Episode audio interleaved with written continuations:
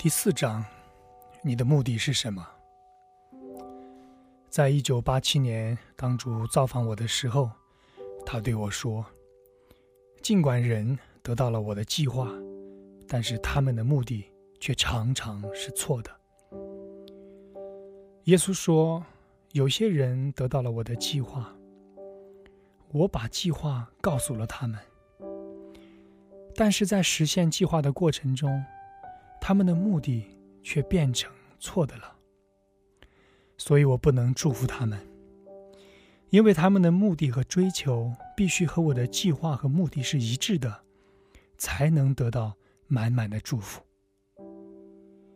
你可能有正确的计划，却有错误的目的，甚至在我们自己教会的服饰和聚会当中，我们都可能错过神的目的，错失了他最好的祝福。当我被提到圣灵里。与他在一起的时候，他告诉我，他对每一次的聚会都有一个计划和目的。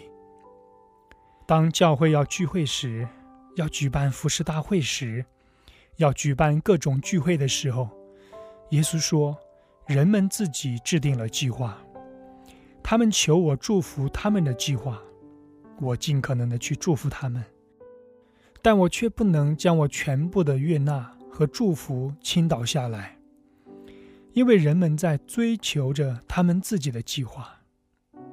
接着，主对我谈到了有各种不同的聚会：信徒聚会、传福音聚会、医治聚会、教导聚会、祷告聚会、敬拜聚会等等。他说，在今天美国文化中，你们的失误就是。你们试图把所有不同的聚会全放进一次聚会中，结果呢？你们从来没有真正的发挥出任何一场聚会的全部潜力。有时候，在帐篷大会这一类型的聚会中，我们有充足时间将很多不同的聚会组合在一起，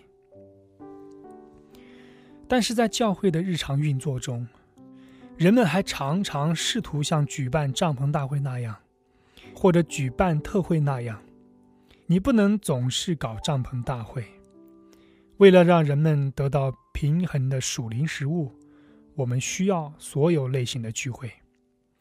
当我们把所有类型的聚会全都放在一次聚会中，他们无一能达到该有的成功，而且还阻碍了圣灵的运行。因为人们正按照自己的目的使劲儿，而不是按照神的目的。尽管神尽可能的彰显了他的能力，但却还不是神给我们预备的全部。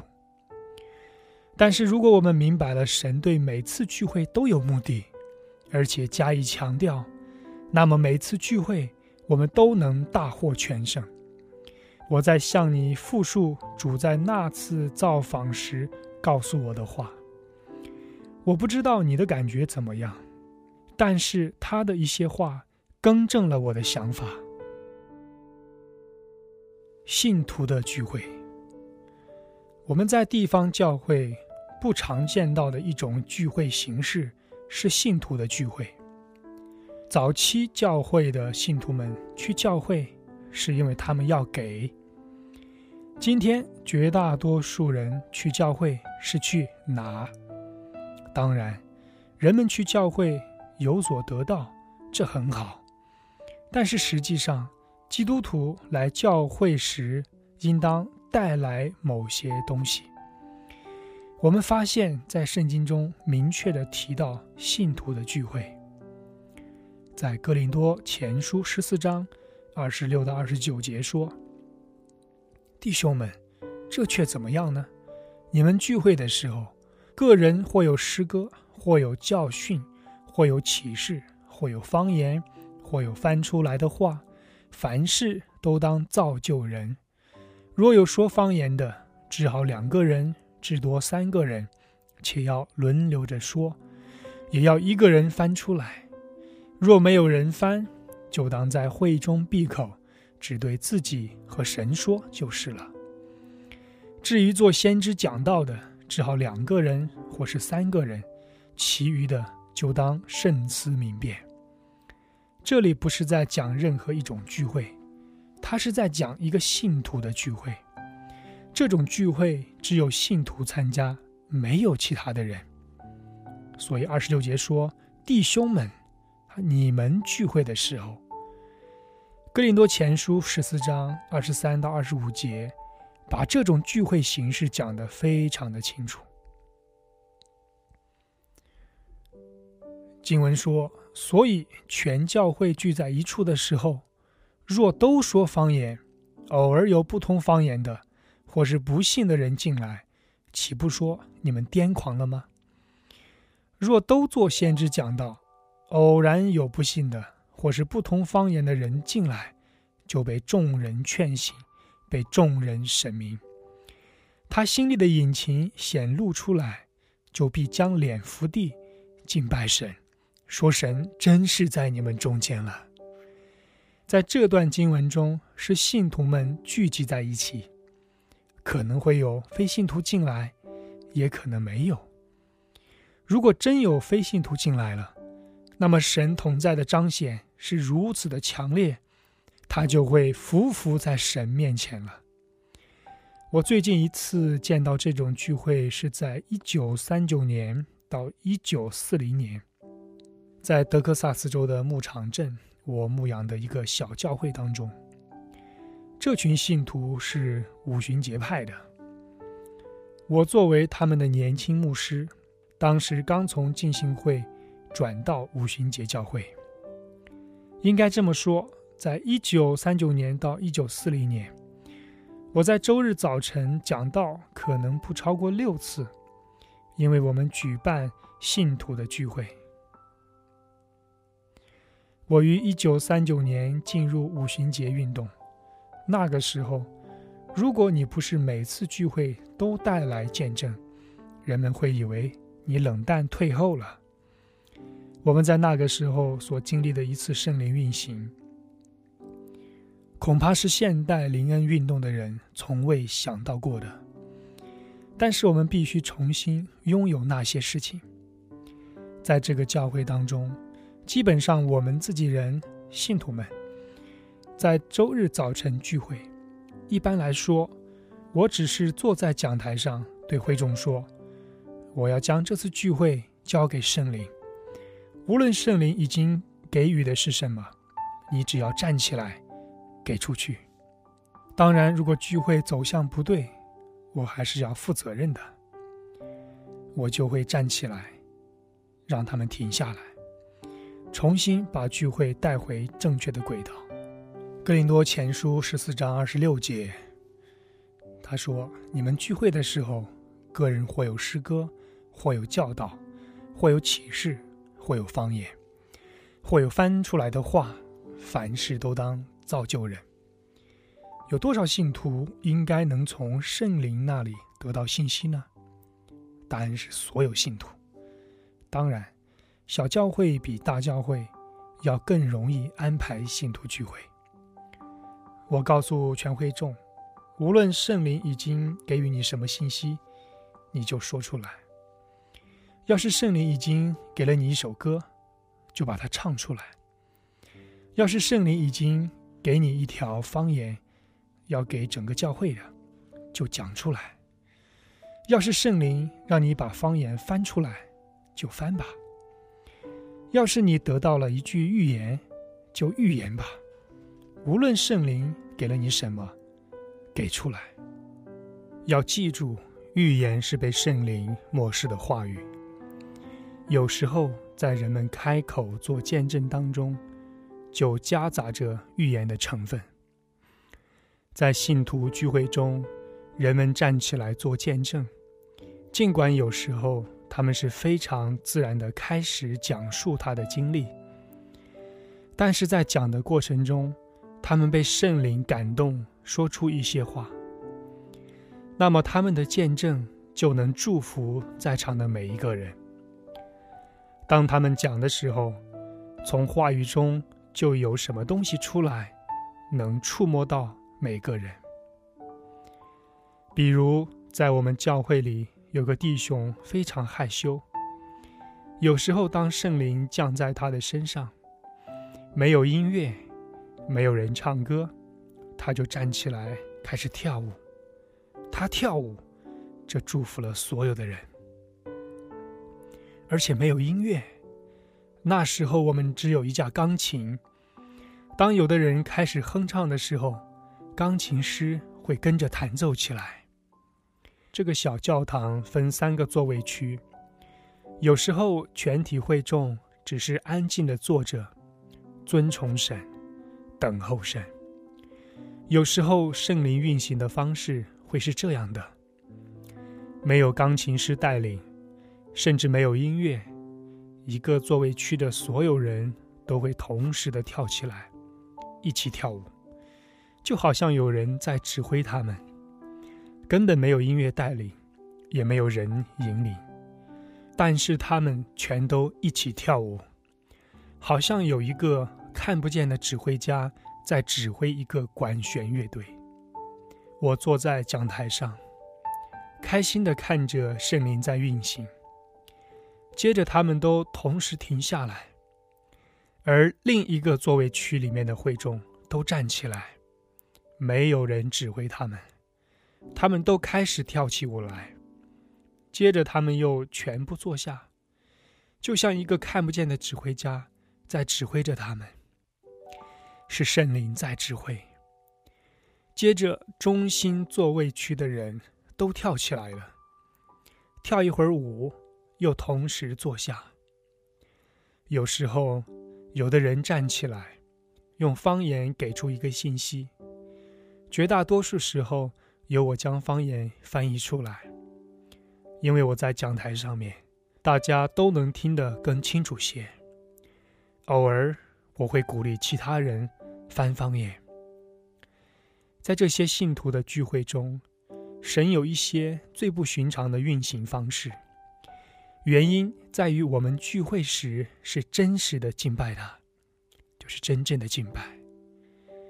我们都非常小心的，始终保持在圣灵里敬拜，在圣灵里尊崇神，而不滑到肉体当中去。我们不装作出现某种彰显，而是有圣灵的彰显，两者截然不同的。我们不装作出现一些不寻常的表现，而是我们允许圣灵的超自然显现。你能看出他们的区别吗？每次信徒的聚会都不一样，有的聚会上面圣灵进来了，聚会中充满了神的同在，没有一个人动弹，没有一个人说话，因为有一种圣洁的可畏掌控着每一个人。你不敢动一下，或者说一个字。我们没有托儿所，婴儿就在妈妈的怀里，或者睡在地上和椅子上。稍大点的孩子就坐在妈妈的旁边。然而，当我们全部静静的坐上一个半小时，却没有一个孩子哭，没有一个孩子动。神的同在充满了他的圣殿。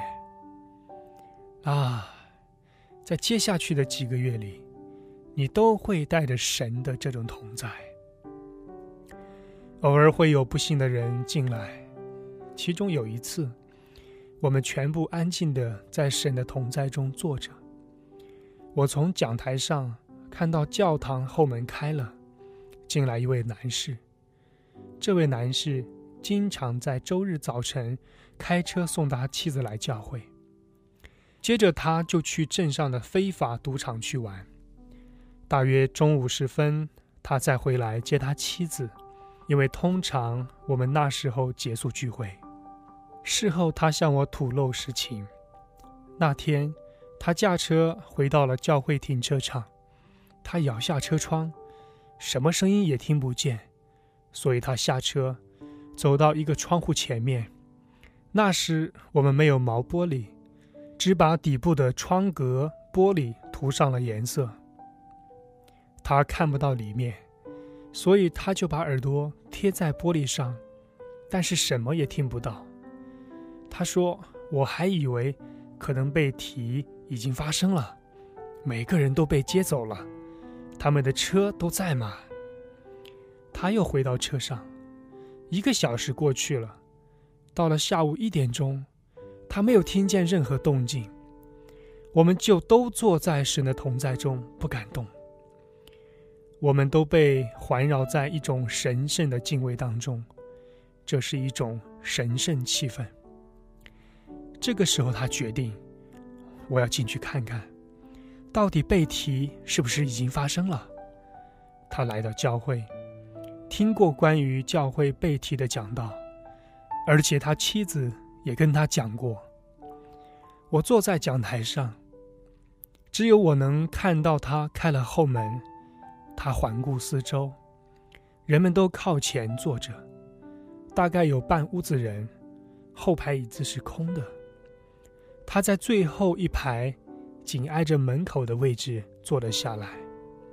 没有一个人讲话，没有一个孩子动，没有一个孩子哭。已经有两个小时了。圣灵的运行是从上午刚过十一点钟的时候开始的。此时已经是下午一点十五分了。又过了十五分钟，这位男士左顾右盼，都被我看见了。忽然，他开始剧烈的抖动起来。他站起来，像个醉汉一样，跌跌撞撞的沿着过道走下来，边走边抖，扑腾倒在祭坛前面。没有人走到祭坛前帮助他祷告，我们都还坐着，我们寻思着神在他里面开始的工作，神就有能力结束。这样的事不止发生过一次，而是经常发生。几乎每次周日早晨，如果有不幸的人误闯进来，就会上演这一幕：他们开始抖动，好像发冷。打寒战，没有人对他们说什么。当神的能力领导他们，他们就站起来，倒在祭坛前面。今天我们不常看到神的能力的彰显，不错，有时候我们看到圣灵恩赐的彰显，但是神是想让我们得到他全部的彰显，他想让我们得到他完全的计划。在七月份的这次造访中，主向我讲了他能力的彰显。他讲到了各种不同类型的聚会，他特别的提到了信徒的聚会。如果我在当牧师的话，我会定期举办信徒的聚会。这不是面向普通公众的聚会，在只有信徒参加的聚会中要发生的事情，不应该发生在普通公众参加的聚会中。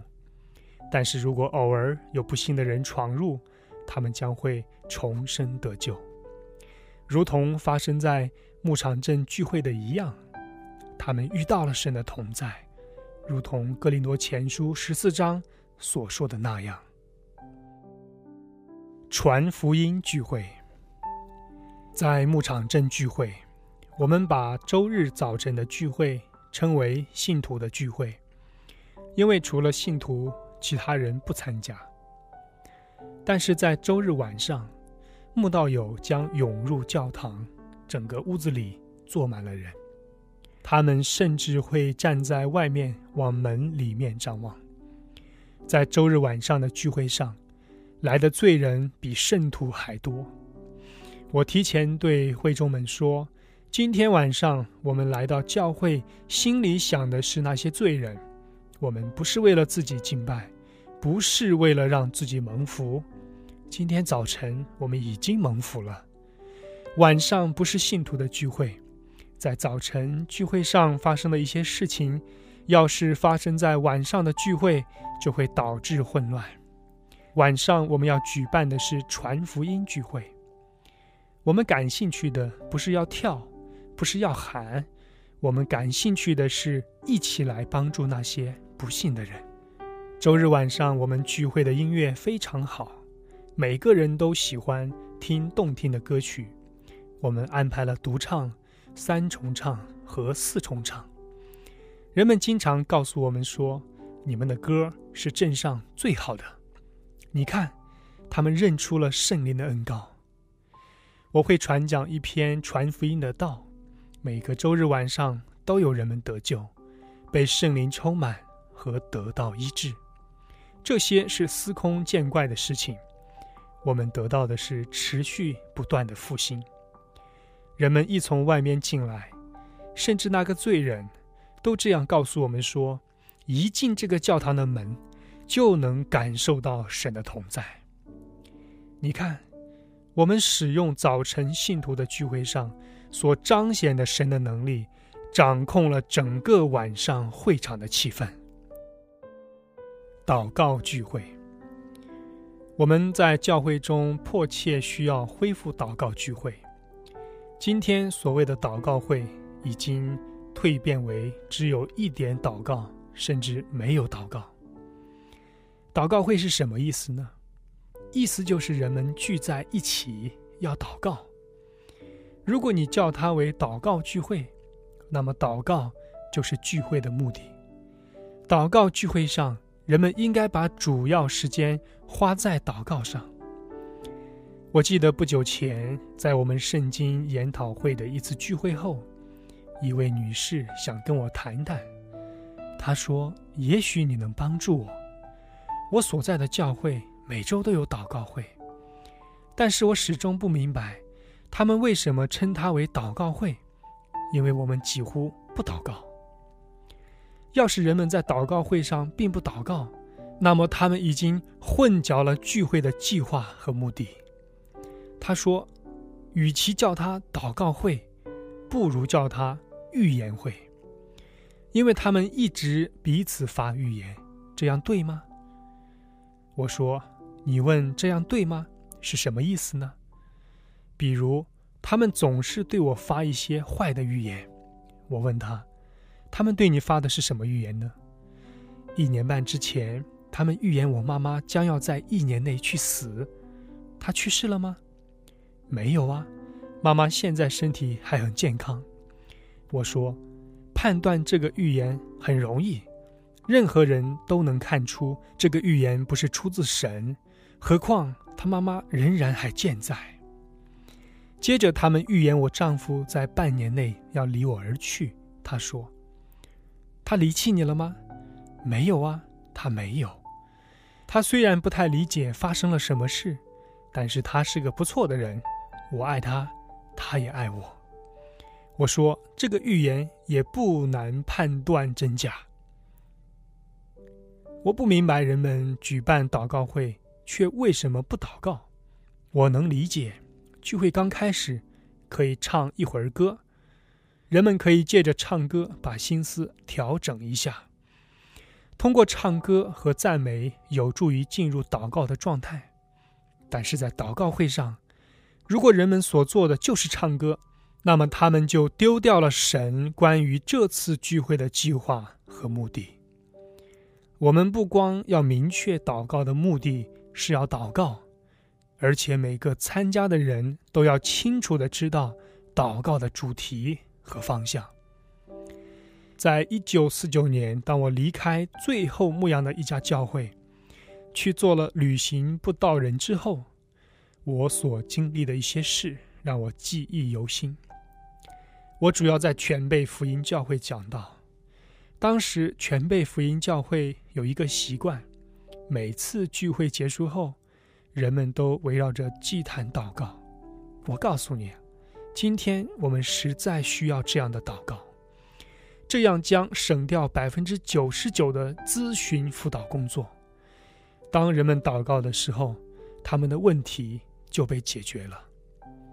当他们来到祭坛前，我有意进行一些测验。我走过去，拍拍他们的肩头，问：“你们到祭坛前要做什么呢？”“啊，祷告啊。”“你们要祷告什么呢？”我不知道啊。如果人们不知道他们为了什么祷告，又怎么能知道祷告得到应允了呢？不错，的确有一种祷告，我们只是要等候神。但是如果他们祷告是为了等候神，他们应该回答说：“我没有什么特别要祷告的事情，我只是和天父相交。由于这些人实际上不知道他们在祭坛前要做什么，他们的目的错了，甚至自己还浑然不知。当人们的目的不对的时候，那么神的祝福也只能达到某个程度而已。当我们没有遵行神的计划的时候，他给予我们的祝福和悦纳也就受到了限制。去得到神的计划吧，因为那是最好的。所以，既然每个人自己祷告，要知道祷告的主题和方向是很重要的。那么，众人聚在一起，作为一个教会来祷告，岂不是更要明白聚会的目的是什么吗？当我作为牧师带领我的教会的时候，我看到众人在祷告中同有一个目的。同心合意的祷告产生多少令人惊奇的效果？当我和大家分享其中的一些见证，我最后牧养的那个教会得到持续的增长。这是每个教会都应该有的样子。我们应该持续的跟从神的计划，而且奋力追求。无论是教会还是个人，这是符合圣经的增长模式。这个教会总是增长的原因在于，我们总是持续的、紧紧的跟随神的计划，而且奋力的追求。比如，我们要举办奋兴会，那么奋兴会的目的就是传福音，带罪人来，并且使他们重生得救。在我们的教会中，当要准备类似这样的特别聚会的时候，我们总是留出进食的日子和专门的祷告会。事实上，这样做只是复制别人的做法。如果我们不当心，就会养成某个做事的习惯。做的事情可能是对的，但是只不过出于一些宗教习惯而做，结果仅此而已。那么将没有任何果效，或者收效甚微。由于我看到。我们或多或少是在沿袭一个宗教形式。我就对会众们说：“这次我甚至不想让你们为即将举办的奋兴会祷告了。我这样做是想让人们从宗教习惯里脱离出来。我们要举办一次传福音大会，即奋兴会，这是主要目的。”我们不是要举办敬拜赞美会，不是信徒的聚会，甚至不是为祝福我们自己而聚会。我们聚会只有一个目的，就是使那些失丧的人得救。我告诉会众们，明天晚上你们来参加祷告会的时候，你想在奋兴会上看到谁信主得救，就在纸条上写上他的名字。如果是夫妻两个人，把两个人的名字都写上；如果他是冷淡退后的，或者夫妻都是冷淡退后的，那么写上他们的名字，旁边再写个“冷”字，我们就知道他们是冷淡退后的。为冷淡退后的人祷告，和为从未得救的人祷告是有些不同的。第二天，气温骤降，风雪交加。这是在德克萨斯州西部很罕见，人们很不习惯这样的天气，他们都不愿意出门，所以来参加祷告会的人不如往常那么多。但是还是有人坚持来了。我收集了人们递上来写着名字的纸条，我说：首先，让我们按照神的话来祷告，毕竟罪人得救是神的计划。我们没有任何音乐、唱歌或者敬拜，因为那不是我们这次聚会的目的。这次聚会目的是祷告，所以我对会众们说：“让我们都来同意，在这次奉信会上，这些人都将得到一个启示，就是耶稣基督是他们的救主。”经上在马太福音十八章十九节记着说。若是你们中间有两个人在地上同心合意的求什么事，我在天上的父必为他们成全。我们为每个名字祷告，其中一些人，我们是同心合一的为他们祷告；而有些人，我们被圣灵引导着为他们祷告；另一些人，我们用方言为他们祷告。在我们同心合一祷告，而且宣告神答应我们的祷告之后，我说。让我们为神答应我们的祷告而感谢他。一旦我们感谢他答应了我们，就不要再祷告了。要是你想起这个事，那么你只要举起双手，赞美神已经答应我们了。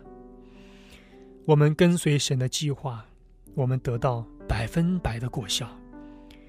我们非常清楚这是一次什么类型的聚会。我们只是要追求实现它。除两个人之外，我们所祷告的每个人都在那次奋兴会上得救了，而那两个也在那年年底之前得到拯救。那一年还没有过完，我离开了这个教会。当时在我们所祷告的人中，只有一个人还没有得救。然而，不到年底的时候。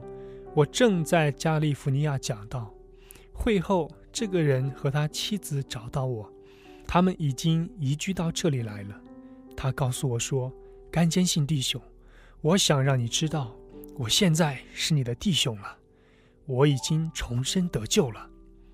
这就意味着，在那年年底之前，我们按照神的计划祷告，已经得到百分百的成功。”我从未听到一个祷告会达到这样的结果，但是你看，我们是按照神的计划。不幸的是，不是所有的牧师都肯付代价，在自己教会举办正确的祷告会。有一次，我为一个牧师举办聚会，他问我说：“甘坚信弟兄，我怎么才能让会众们祷告呢？让我的教会的人祷告？”我从来不做难。我说你自己要祷告，你为他们树立榜样。啊，他说，他转身走了。他忙着无暇祷告，这就如同父母告诉他们的孩子：“你们不应该干这个。”而他们却当着孩子的面自己这么干。父母做，孩子就会做；孩子们的行为就如同他们父母的行为。祷告是神的计划，但是人们在寻找一些人的计划、一些人的公式、一些快速解决之道。神没有快速解决之道，重生是在一刹那之间发生的，但是属灵的成长却不是的。属灵上的成长需要时间。我们生活在快餐时代，人们只想走到点餐窗口前。一取即得，我们也生活在廉价甩卖时代，但是神却不会廉价甩卖。现今神的东西标价和多年前一样，他们从来不涨价，也从来不贬值。牧师们要得到神的计划，自己用膝盖跪下来，一直待到你发现了神为你的生活和服饰。所定的目的为止。牧师有责任来为群羊树立榜样，他们也有责任花时间把自己准备好，这样他们就能跟随圣灵的流动了。可是，经常发生的状况却是，有一些牧师，当神开始在他们的教会运行的时候，他们不去正确的引导，并且发现神为他们教会的计划和目的。而是从超自然中退缩了，不去跟从神的计划和他的运行，会扼杀了圣灵的流动。接着，教会就变得干枯、死气、迟钝，以及分裂成三四个方向了。有些牧师害怕跟从圣灵的流动，他们说：“我害怕盲目狂热，沾火就着。”火势会控制不住的，你要知道，如果局势失控，我常说，要是教会里有腾腾的火势，你不要烦扰，周围有足够的湿被子想着熄灭它呢？绝大多数抱怨火势太大的人，在他们教会里却没有一点火星。我很同意一位传道人说的话：我宁可火势稍猛而有神的运行，也不愿不见一点火星，而如墓地一样秩序井然。如果你是牧师，当遇到祷告小组局势失控时，该怎么办呢？你需要准备的像我那样做。我会亲自主持祷告会，并且正确的引导他们。我们引导那个火势，使能力走向正确的方向。我们再谈看到神迹，在我们教会里每周都有神迹，人们信主得救，被圣灵充满，被医治，神迹其实几乎成了平常的事情。甚至教会以外的人都要求我们为他们祷告。我们夫妇为那些非本会教会成员，以及从未听我讲道的人祷告，但是他们找到我们说：“某某姊妹告诉我，神如何使用你，所以我想要你为我祷告，我就会得医治。”神每次都医治他们。神使用我，并且在我们中间有这么多神迹奇事的原因，不在于我，而是在我背后。有一个祷告小组，用祷告支持着我。说实话，当时我懂得不多，但是你看，我有一个懂得如此祷告的祷告组在支持着我。牧师们，不要撒手不管你的带导团队，你要亲自带领他们。可是我不知道怎么做，这正是问题所在。你要去发现如何带领人们祷告。但是不要缩手不管。如果你想在你的教会中见到神迹，你就必须有人祷告，而且你自己必须祷告。在祷告的这件事上，让我们也得到神的计划吧。在使徒行传四章，我们看到这样的祷告是神的计划。大家都记得这个故事，在使徒行传三章。一个人在圣殿美门前得到医治，彼得和约翰因此被关押和审讯，并且他们被命令不得宣讲耶稣的名。使徒行传四章二十三节、二十四节说：“二人既被释放，就到会友那里去，把祭司长和长老所说的话都告诉他们。他们听见了，就同心合意的。”高声向神说：“我们先看第二十三节。当你遇到麻烦的时候，如果能知道怎么办，是最好的，对吧？去找那些会祷告的人。有个说法里包含着真理：物以类聚，人以群分。当彼得和约翰遇到麻烦的时候，难道他们哀叹道？”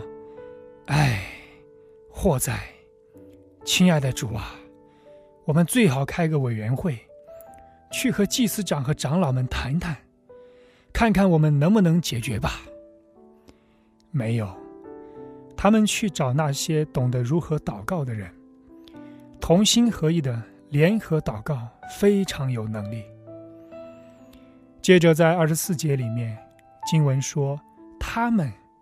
就同心合意的高声向神说，这不表示他们每个人都说一样的祷告词。圣经上所说的“众口”一词是，这里圣灵翻译了他们的祷告。这是“众口”一词的本质，不是每个人机械的说同样的话，而是他们所有人都在圣灵里有效的祷告。而神耳朵听到的就是一个声音。在门徒们的祷告里面，他们不是先谈他们的问题，他们没有先看问题，他们先看神。他们的祷告会没有以祷告他们面临的麻烦开始，因为彼得和约翰二人被抓，他们遇到了多大的困境啊！我们可能都被扔进监牢里。啊，这可怎么好啊？妈妈早告诉我别和这群人掺和。我要是早听他的话就好了。门徒们是这样说的吗？不不不不不，他们说：“主啊，你是造天地海和其中万物的。主是全能的神，你不高兴吗？无论发生什么，他仍然是神。无论情况多么糟糕，周围看起来多么黑暗，他仍然是神。”《使徒行传》四章二十三节到三十一节说。二人既被释放，就到会友那里去，把祭司长和长老所说的话都告诉他们。他们听见了，就同心合意的高声向神说：“主啊，你是造天地海和其中万物的，你曾借着圣灵托你仆人我们祖宗大卫的口说：外邦为什么争闹？万民为什么谋算虚妄的事？”世上的君王一起起来，臣宰也聚集，要抵挡主，并主的受膏者希律和本丢比拉多。外邦人和以色列民果然在这城里聚集，要攻打你所高的圣仆耶稣，成就你手和你一直所预定必有的事。他们恐吓我们，现在求主鉴察，以免叫你仆人大放胆量讲你的道。这样的祷告蛮有果效。他们没有祷告说：“主啊，求你应准我们能和他们达成令人满意的妥协。”不不不不，三十节说：“一面伸出你的手来医治疾病，并且使神迹奇事因着你圣仆耶稣的名行出来。”祷告完了，聚会的地方震动，他们就都被圣灵充满，放胆讲论神的道。当神的能力降下来，有些人看到人们抖动，或者倒在能力之下，就很兴奋。那么你一直等到整栋楼都震动，那么他们得兴奋不已了。在《使徒行传》五章，我们发现了神对他们祷告的回答。五章十二到十六节说：“主借使徒的手，在民间行了许多神迹奇事。”他们都同心合意的在所罗门的廊下，其余的人没有一个敢贴近他们，百姓却尊重他们。信而归主的人越发增添，连男带女很多，甚至有人将病人抬到街上，放在床上或褥子上，指望彼得过来的时候，或者得他的影儿照在什么人身上。还有许多人带着病人和被巫鬼缠磨的，从耶路撒冷四围的城邑来，全都得了医治。很奇怪吧？这些病人是被巫鬼缠磨的。我还以为所有的邪灵、巫鬼都必须赶出去才行呢。不不不，但他们个个都得了医治。荣耀归于神。彼得引资照到的每一个人。都被医治了，荣耀归于神，而且神永远不改变，他今天仍然是全能的神。今天他在地上的做事方式和早期教会是一样的。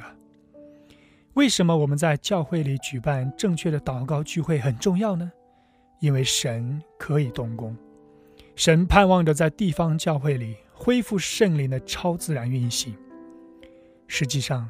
他在几年前开始掀起了带导的浪潮，但是有些人被误导了，而且阻碍了他的运行。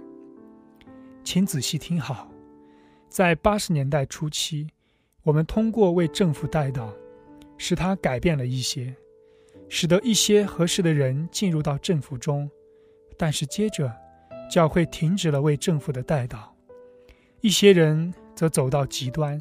偏离了带导的正路，摔到沟里去了。这拦阻神的真正运行，使得人们从带导的领域退缩了。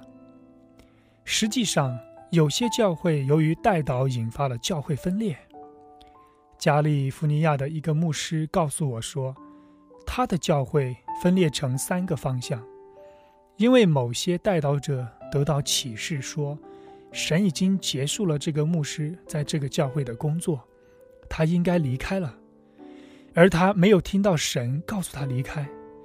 教会里有三分之一的人支持他，但是这件事已经造成了教会大大的分裂。你可以很容易看到为什么这个牧师对任何形式的带导都不太感兴趣，因为那些带导者使他陷入困境，他们分裂了教会。实际上，除非有成熟的、能明白圣灵运行的人负责，否则带导小组不应该自行祷告。不然的话，带导小组每次都会失败。他们没有意识到，当圣灵运行最强烈之时，恰恰魔鬼会趁机而入。我对你说这些，是因为主已经对我说了：除非基督徒能扭转我们国家的局势。使得合适的人在下次选举时进入政府，否则大约两三年之后，因为经济状况，我们的生活质量将比现在下降一半。我们可以通过祷告扭转局势，在这地上将会有一个工作要完成，而且将会有一个收获，将会有一个复兴的浪潮和荣耀来到。它不仅临到美国，而且遍及全世界，而且魔鬼阻止不了它。所以，让我们调整自己与神的目的一致吧，在我们教会里恢复神想要的祷告聚会，我们将会看到大能的果效彰显。教导聚会，神也想让我们在教会里举办教导聚会，它的主要目的。只是教导人们，在这样的聚会上面，我们需要把诗歌减到最少程度。尽管我们也应该有时候聚在一起，单单敬拜神，但是记住，教导聚会不是敬拜聚会。在教导聚会上面，我们应该尽量把聚会交给教导者，因为聚会的目的主要是要教导。从神的话语中传授真理。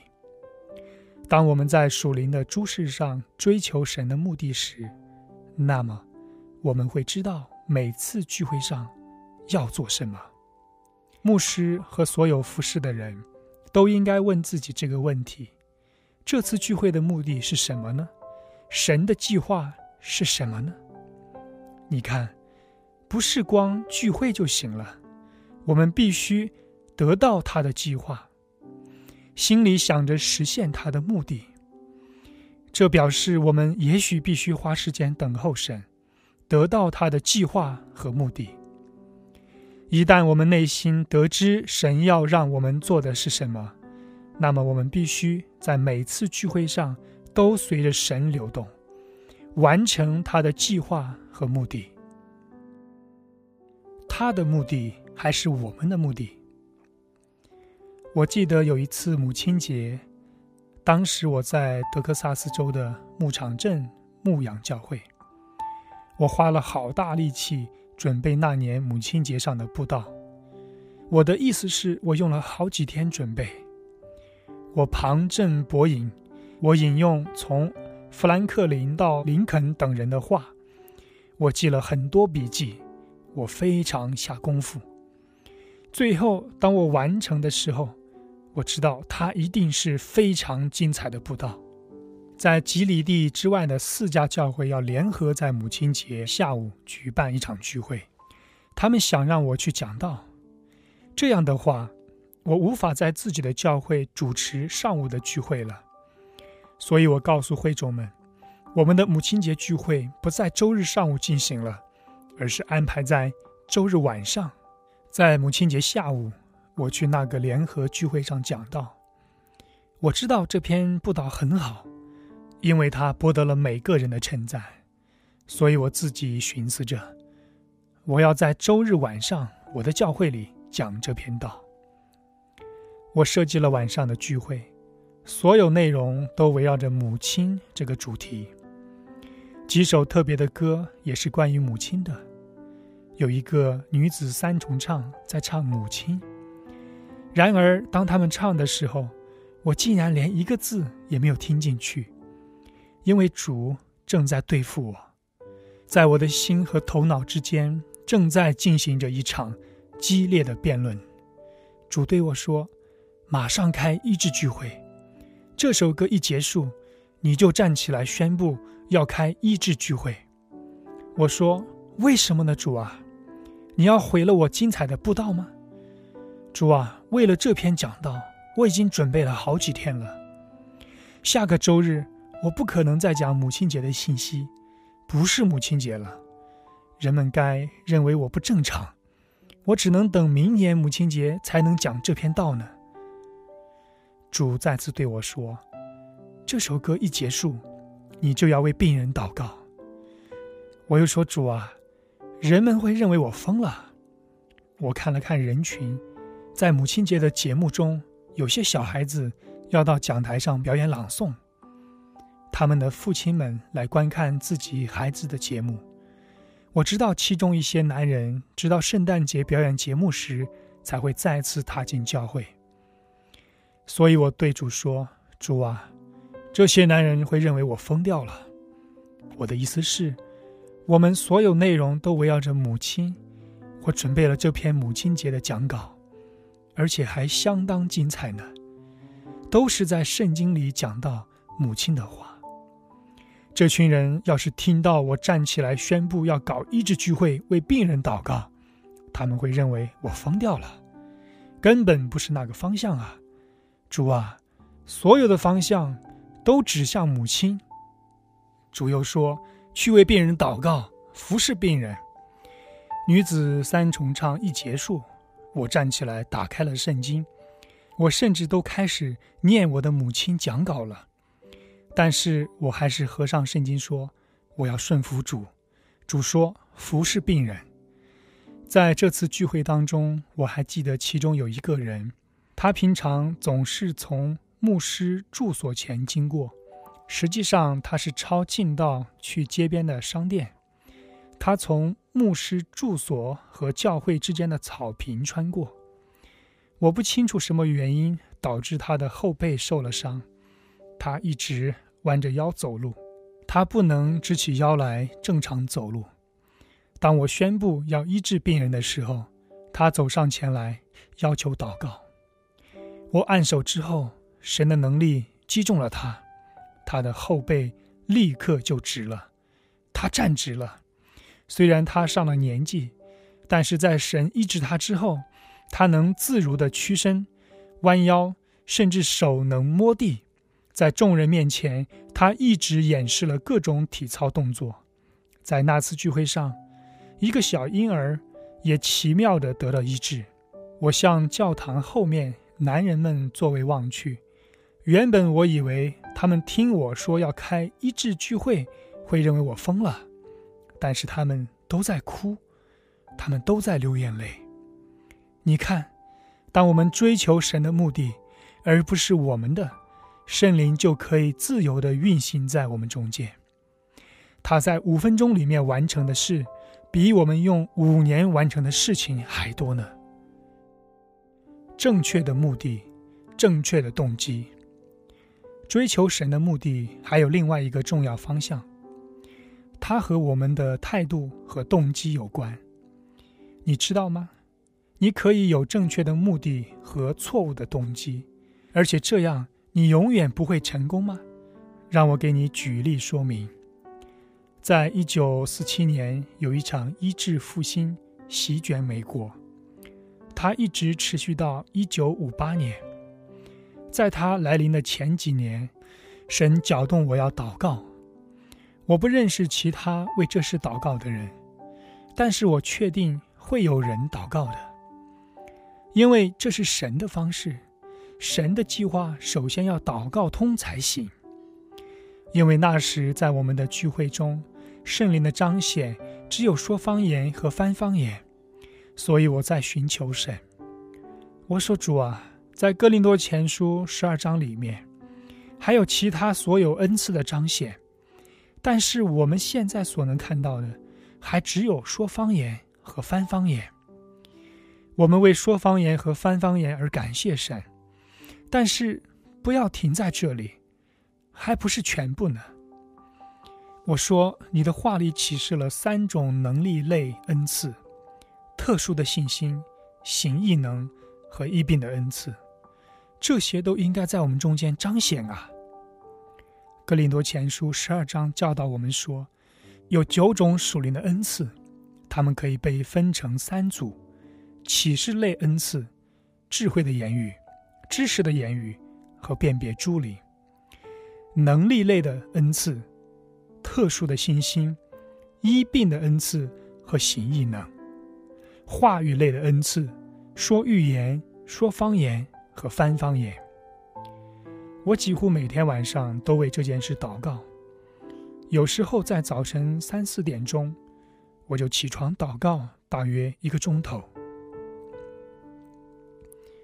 冬天的时候，我必须到客厅挨着火炉祷告。因为卧室里面没有火炉，跪在卧室光光的地板上实在是太冷了。有三次，我突然醒过来，发现我正跪在客厅的长椅边上。我不记得自己怎么到客厅来的。我自言自语：“我怎么到这里来呢？我肯定是睡着觉走过来的。”我不祷告别的，专求能力类恩赐要彰显在我们中间。我没有祷告神使用我运行这些恩赐，因为我真的更愿神使用任何其他人，而不是我。很多人祷告求神能超自然运行，神没有答应他们，是因为他们的目的是错的。他们脑子里经常想的是神使用我。我没有祷告神使用我，我最不在乎的就是他是否使用我。我所想的是，愿人们得着福气和帮助，愿教会得到提升，人们归荣耀给神。当时我祷告这个彰显要来到，就像圣经里所记载的那样。我知道他们都属于我们。我祷告教会里要丰丰富富的出现这些能力类的恩赐。我在祷告中坚持着。一天。我正在教会里研经，准备周日布道，但是祷告的负担太重了，我就离开椅子开始祷告。我用方言祷告了大约五个小时，这是我用方言祷告时间最长的一次。期间，我只是起来到隔壁牧师住所喝了口水，稍稍活动了一下，因为我一直跪着祷告。但是我只是计算了真正祷告的时间。我说：“主啊，我一直在祷告圣灵的彰显，但是我不知道当怎样祷告，所以我用方言在圣灵里祷告，依靠你来帮助我把这件事祷告通了。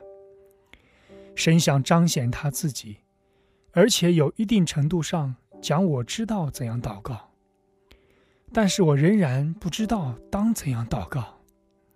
今天，我们还是不知道怎样恰当的祷告。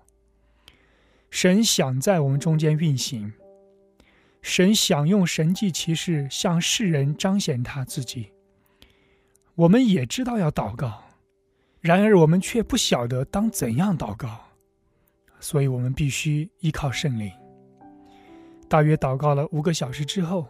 我找到了一个喷油井，荣耀归给神，圣灵给了我一句智慧的言语。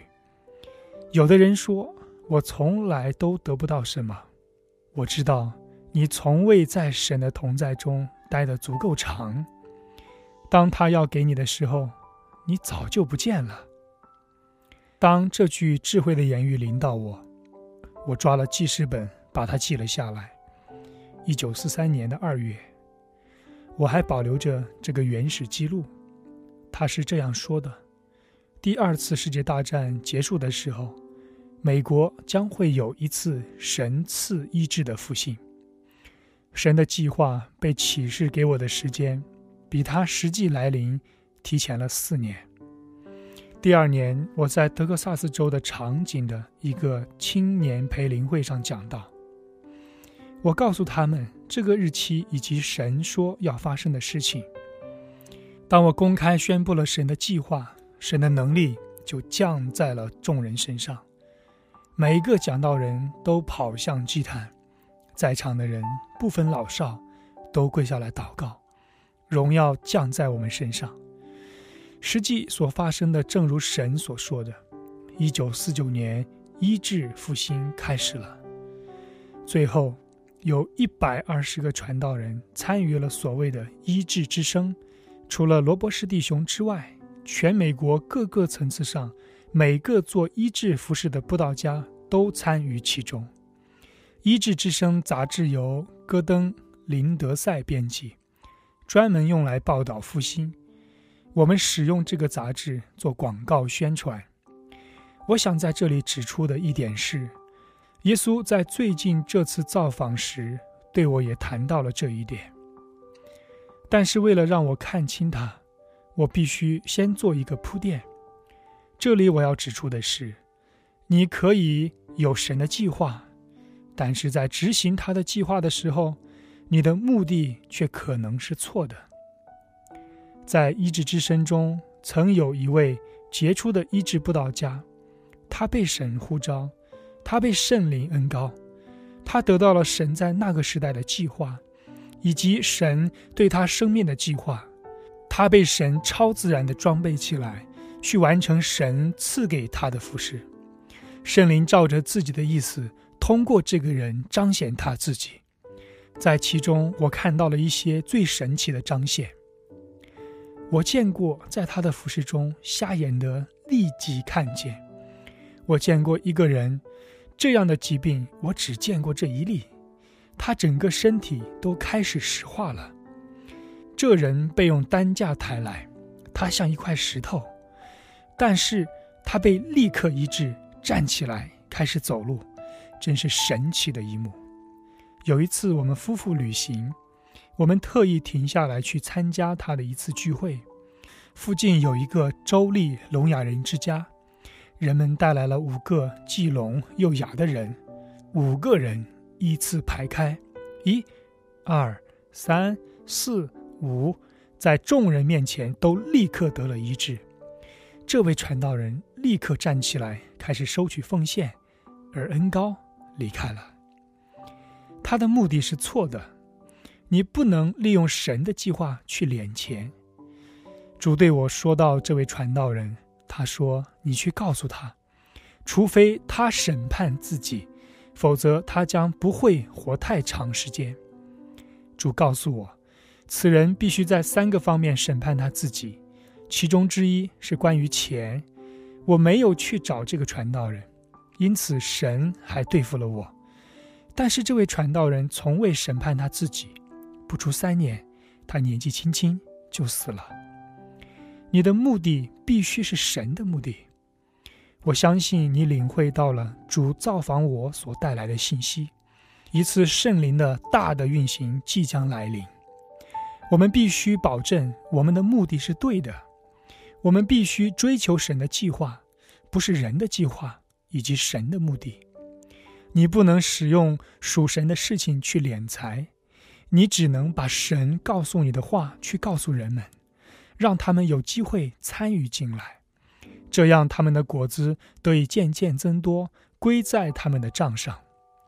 我告诉人们说，神说要开始建立瑞玛圣经培训中心，但是我丝毫不强调钱。我告诉人们我们要做的事，而且给他们机会来提供帮助。如果他们有能力而且愿意的话，你必须在这个方面非常的小心。耶稣有一次告诉我说：“我曾将圣灵降在很多人身上，而且我呼召他们进入服饰。后来他们变得追求金钱的人，而且失去了恩高。